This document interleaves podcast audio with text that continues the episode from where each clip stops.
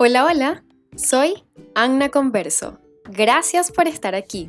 Esto es En Terapia, el podcast de Avanti Psicología.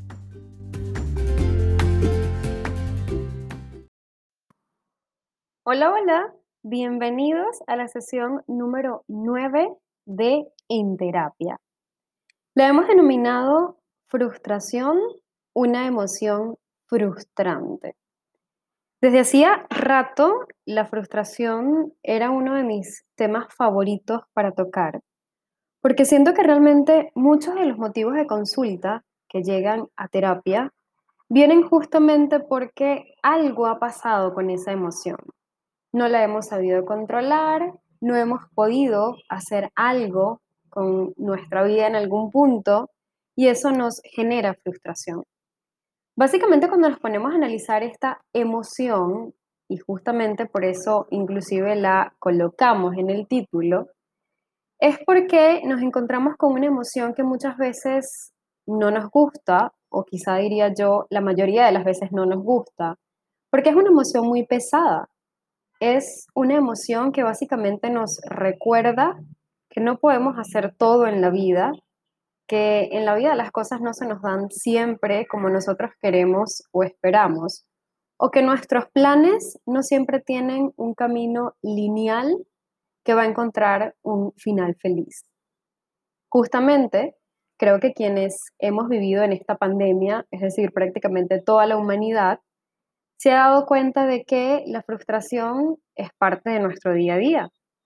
Quizá algunos le huimos a ella porque evidentemente no nos gusta, no es agradable. Pero por otro lado, la frustración, y quizá es el lado más chiquito de esta emoción, viene a enseñarnos muchas cosas. A mí siempre me gusta compartirles el concepto literal de la Real Academia Española sobre la frustración. Y básicamente tengo para decirles que el concepto que nos trae la RAE sobre la frustración es básicamente dejar sin efecto o malograr un intento. Wow. Leo esto y es como quedarnos en blanco, como quedarnos en el aire, ¿no? Como que algo no tuvo un final feliz. Lo intentamos, quisimos, hubo una acción que nos llevó justamente a tratar de hacerlo, a estar en el camino, a lucharlo, pero algo no se dio. Algo no terminó como esperábamos que terminara. Y bueno, básicamente a nivel de psicología, la frustración para nosotros, como les decía, no es una emoción negativa. Creo que se me acercan muchos papás que sienten que sus hijos, por ejemplo, eh, tienen baja tolerancia a la frustración, como si por arte de magia en psicología pudiésemos eliminar la frustración de la vida de sus hijos y no hay nada más imposible que eso, porque iríamos contra lo natural, iríamos contra lo que son nuestras emociones normales y que además nos enseñan algo, nos vienen a mostrar algo. Definitivamente la frustración es una emoción completamente frustrante. Creo inclusive que es de las pocas emociones con las que eh, no sabemos lidiar. Quizá con la alegría nos la llevamos muy bien y sabemos cómo gestionar la alegría. Con la tristeza, bueno, no nos las llevamos tan bien, no nos gusta en algunas ocasiones, pero sabemos canalizar medianamente la tristeza. Con la frustración pasa algo súper, súper interesante y es que ni sabemos cómo lidiar con ella y muchas veces tampoco queremos lidiar con la frustración. Es mejor que se vaya, es mejor desaparecerla o es mejor hacer todo lo que yo puedo hacer en la vida para ni topármela en el, en el camino. Y cuando hablamos del punto de vista emocional y ya no de la RAE, ya no lo que nos dicen estos académicos, la frustración es la respuesta emocional que experimentamos cuando tenemos un deseo, una necesidad, un impulso y no somos capaces de lograrlo o no somos capaces de eh, satisfacer esa necesidad Quizá no porque no seamos capaces, sino porque la vida no nos lo permite hacer. Entonces, en ese momento, ya no solo lidiamos con la frustración, sino que también lidiamos con la ira, con la decepción de haber puesto todo en el camino para lograrlo y eso no se nos dio. De alguna manera, eh, también eh, podemos verlo como un fósforo que puede iniciar con una llamita muy, muy pequeña, pero que si no se canaliza de la mejor manera puede convertirse en un incendio. Por eso las emociones que están asociadas con frustración, con ira, con rabia, justamente y no en vano, eh, cuando las graficamos a nivel de imagen, tienen como chispa, como fuego, porque definitivamente puede, puede volverse muy peligrosa la frustración si no sabemos manejarla. Muchos papás me preguntaban, ¿cómo puedo manejar la frustración en mi hijo? Y evidentemente es muy importante entender que nuestros niños van a canalizar la frustración también como tú la canalices. Yo creo que muchas veces los papás quieren satisfacer muchas cosas que están pasando con sus hijos o resolver muchas cosas que están pasando con sus hijos desde también mi incapacidad. A veces pensamos que alguna pastilla mágica, algún tip mágico, alguna acción que yo haga va a controlar la frustración de mi hijo y nada más lejos que eso. La frustración no la vamos a eliminar ni de la vida de nuestro hijo ni de nuestra propia vida. Pero sí podemos, por supuesto, y creo que aquí es como el clic de qué hacemos con la frustración, es aumentar la tolerancia que tenemos a frustrarnos. Porque lo que pasa es que todas las personas en el mundo experimentan la frustración, solo que algunas tienen un nivel, tienen un, nivel de tolerancia muy, muy alto. Por lo tanto, las cosas que pasan que eh, generan frustración en ellos pueden canalizarlas de la mejor manera posible. Pero cuando yo tengo un nivel de tolerancia a la frustración muy bajo, cualquier cosa que pase, pequeña o grande, va a disparar en mí una frustración sumamente enorme. Va a desencadenar en mí una respuesta emocional que está asociada con la ira, con la decepción, pero también va a desencadenar en mí una respuesta conductual que se traduzca en, bueno, como cada quien conoce, que maneja la frustración. Hay algunos que lo hacen a través de golpear cosas, pegar, gritar, eh, alarse de los pelos, en fin, va a depender de cada persona completamente cómo la maneje. Yo creo que em, también la frustración implica mucho el tema de cómo yo veo en la vida cuando algo no se me da como yo quiero. Hay quienes tienen alta tolerancia a la frustración y ven este obstáculo o ven esto que no pudieron cumplir como, bueno, un impulso a intentarlo de nuevo, a hacerlo cada vez mejor. Pero si por el contrario yo pienso que ante la primera frustración o ante el, ante el primer obstáculo que me generó mucha frustración, yo mejor salgo corriendo porque de nada vale el esfuerzo que hice, porque ante esto que no logré hacer soy un fracasado o fracasé, entonces nos toca revisar cuál es el concepto que nosotros tenemos de éxito. Y a veces no nos damos cuenta, pero este concepto de éxito viene muy determinado por nuestra niñez, por nuestra infancia, por lo que nos exigían nuestros padres. Por ejemplo, un niño que se esfuerce mucho estudiando y es consciente de eso, pero el resultado no fue una nota excelente, no fue una nota alta o no fue la nota que esperaban sus papás, entonces ese niño va a sentir que todo el proceso que hizo, desde estudiar hasta presentar el examen, no sirvió para nada y fue un completo fracaso. Porque una de las cosas puntuales del manejo de la frustración es que justamente no validamos el esfuerzo que hacemos, sino el resultado. Si el resultado no es satisfactorio, yo me frustro. No importa lo que hice en el camino, me frustro porque no lo conseguí, porque no lo logré. Básicamente la estructura de pensamiento es muy rígida porque no me permite entender que el esfuerzo también tiene un punto importante y que si no lo logré, al menos me forcé y puedo hacerlo diferente.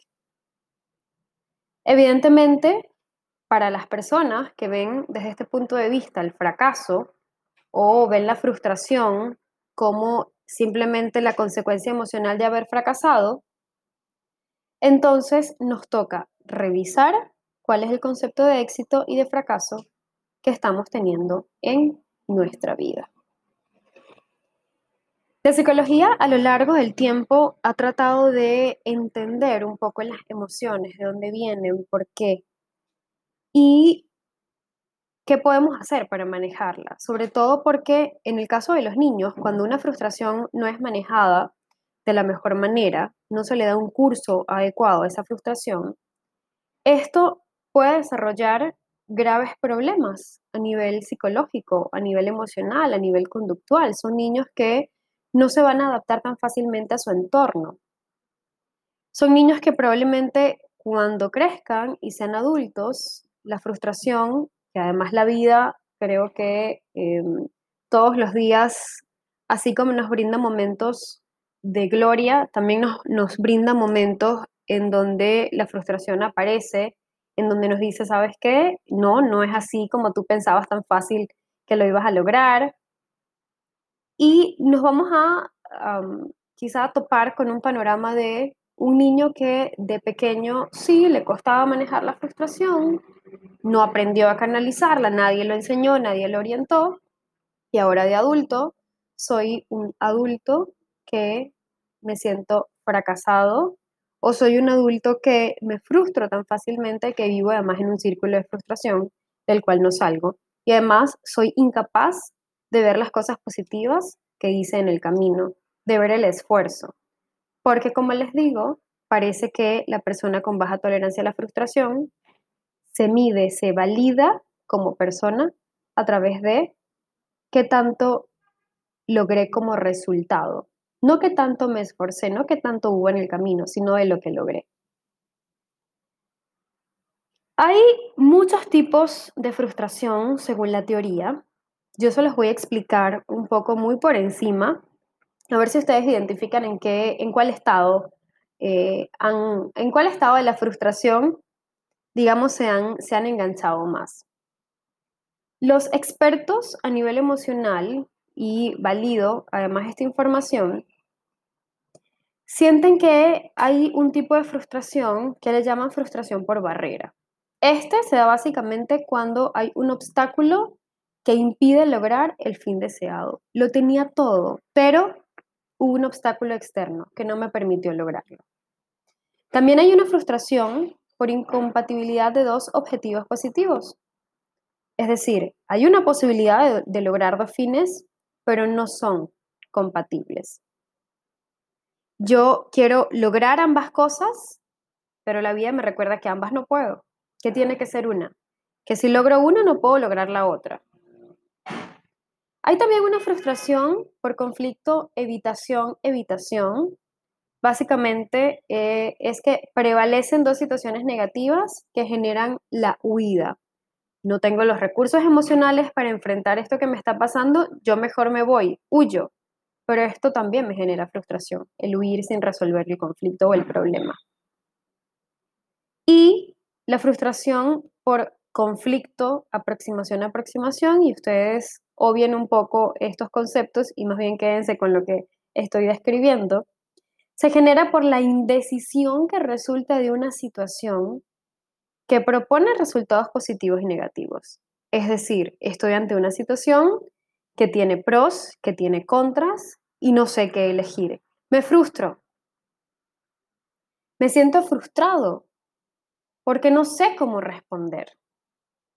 Porque tanto lo bueno y lo malo tienen el mismo nivel, la misma intensidad, pero qué frustración no saber hacia dónde ir. Creo que es sumamente importante, más allá de determinar por cuál hemos pasado, entender que la frustración es muy compleja que no es solo sentirme frustrado y qué pastillita mágica me dan o qué me puede decir la psicóloga experta en una oración para yo aliviar mi frustración. Ojalá fuera tan fácil, pero no lo es. La frustración realmente tiene un impacto emocional en las personas sumamente, sumamente importante. Y creo que inclusive está muy asociada también con la autoestima de la persona. Cuando, por ejemplo, nosotros recibimos a un niño con baja tolerancia a la frustración, uno de los primeros indicadores o áreas que nosotros evaluamos a nivel emocional es la autoestima de este niño. Porque personas que se frustran fácilmente o que tienen baja tolerancia a la frustración son personas a las que les puedes escuchar verbalizaciones como no soy tan bueno, nada se me da bien, todo me sale mal, tengo la peor de las suertes y otra serie de verbalizaciones más que nos llevan a pensar que es una persona que probablemente tenga afectado su autoconcepto, que piense que no es tan capaz como los demás de lograr las cosas. Ahora bien, Anna, ya yo sé que presento muchísima frustración y que además tengo baja tolerancia, lo tengo súper claro. Pero ¿qué hago con esto? ¿Qué hago con esta frustración, que es una emoción tan frustrante que me lleva a frustrarme porque no encuentro las maneras de canalizarla, de gestionarla positivamente? Pues creo que pudiésemos empezar con decir que la perfección no existe. Que si estamos escuchando este podcast o esta sesión del podcast, esperando que les dijera la pastilla mágica para ir a comprarla, o el psicólogo que tiene magia en las palabras para desaparecer la frustración de sus vidas, pues nos equivocamos. La perfección no existe, por lo tanto, momentos de frustración vamos a seguir teniendo a lo largo de nuestra vida. Ahora, creo que es sumamente importante promover una autoestima saludable, evitar las presiones, bien sea porque tengo una presión externa que me está llevando a querer que todo salga muy bien para evitar la frustración. Creo que al mismo tiempo muchas veces somos nosotros quienes nos ponemos expectativas o nos ponemos objetivos muy altos. Y no porque no seamos capaces de cumplirlos, sino porque de alguna manera tenemos también que reconocer que tenemos fortalezas y tenemos debilidades. Y a lo mejor estamos poniendo una expectativa sumamente alta en este momento de mi vida, con el cual no puedo cumplir todo esto que me he propuesto, puedo cumplir una parte, pero quizá no todo, y está bien que sea así.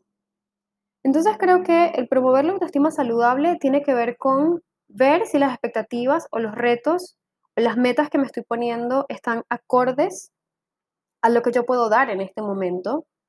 Y si tengo un hijo, es lo mismo, preguntarme si les estoy poniendo objetivos acordes a su edad, acordes a la madurez emocional que tenga ese niño.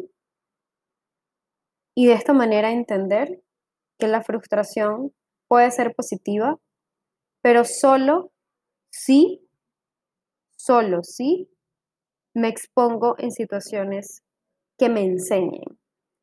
Si yo constantemente, por ejemplo, expongo a un niño a situaciones de frustración, yo voy a dañar la autoestima de ese niño.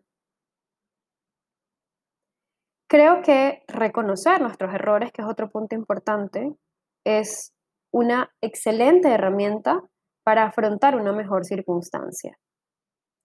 Cuando yo reconozco que algo no salió bien, y no solo me quedo en la frustración de que esto no se me dio, sino que indago, sino que analizo, sino que veo qué fue lo que no me salió bien para cambiarlo, para mejorarlo, para volverlo a intentar. Porque además creo que hay algo que se ha perdido en nuestra cultura y es justamente la cultura del esfuerzo. Ya nadie se quiere esforzar. Porque esforzarse tiene un costo emocional y cognitivo muy alto.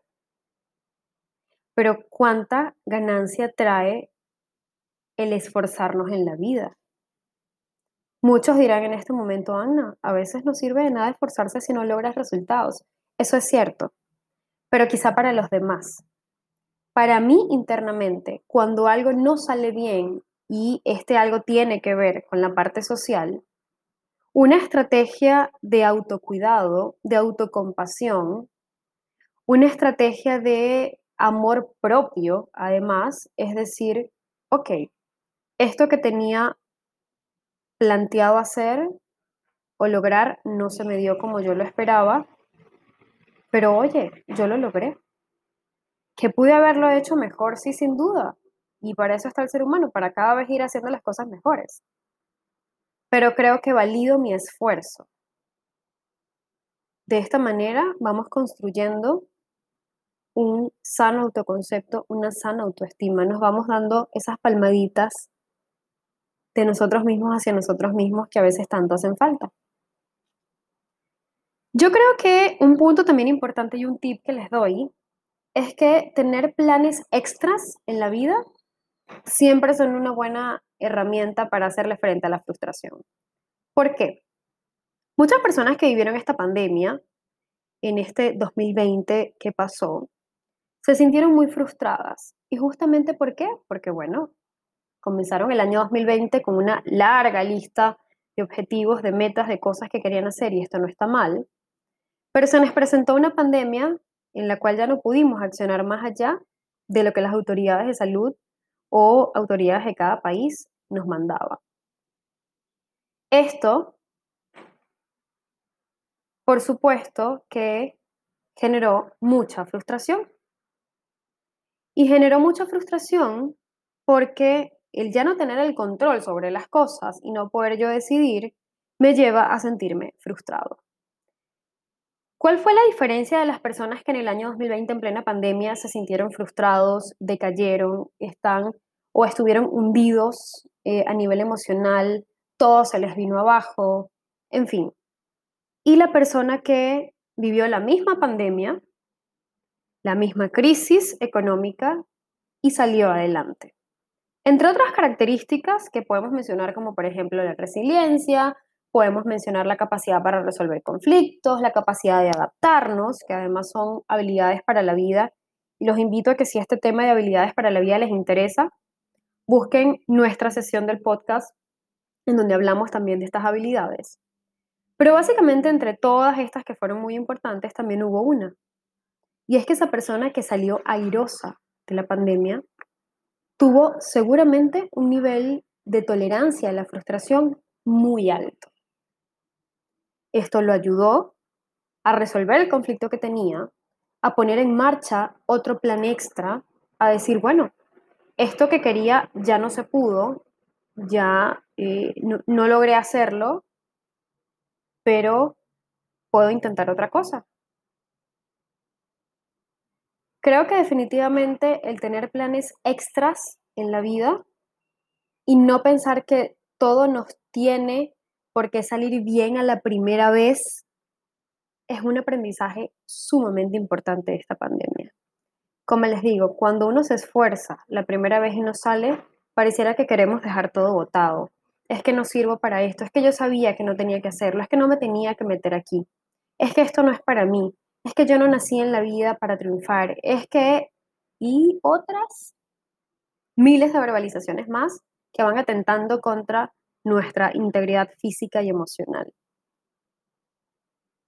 Creo que el entender que de alguna manera eh, la frustración en algún punto de nuestra vida, aunque nadie quiere sentirse frustrado, porque no vengo acá a decirles qué bonita es la frustración, no, porque yo también he vivido la frustración y es justamente eso, es frustrante vivirla.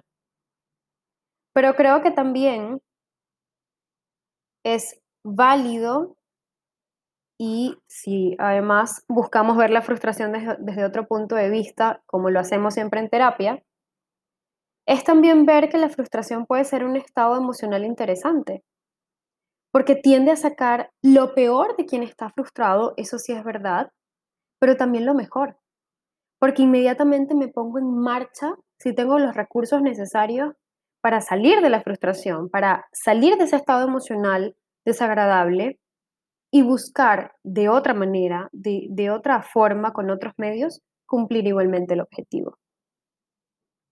Eso es súper interesante de eh, pensar, de reflexionar de ahondar y yo creo que es válido hacernos la pregunta, ¿cómo manejo yo la frustración?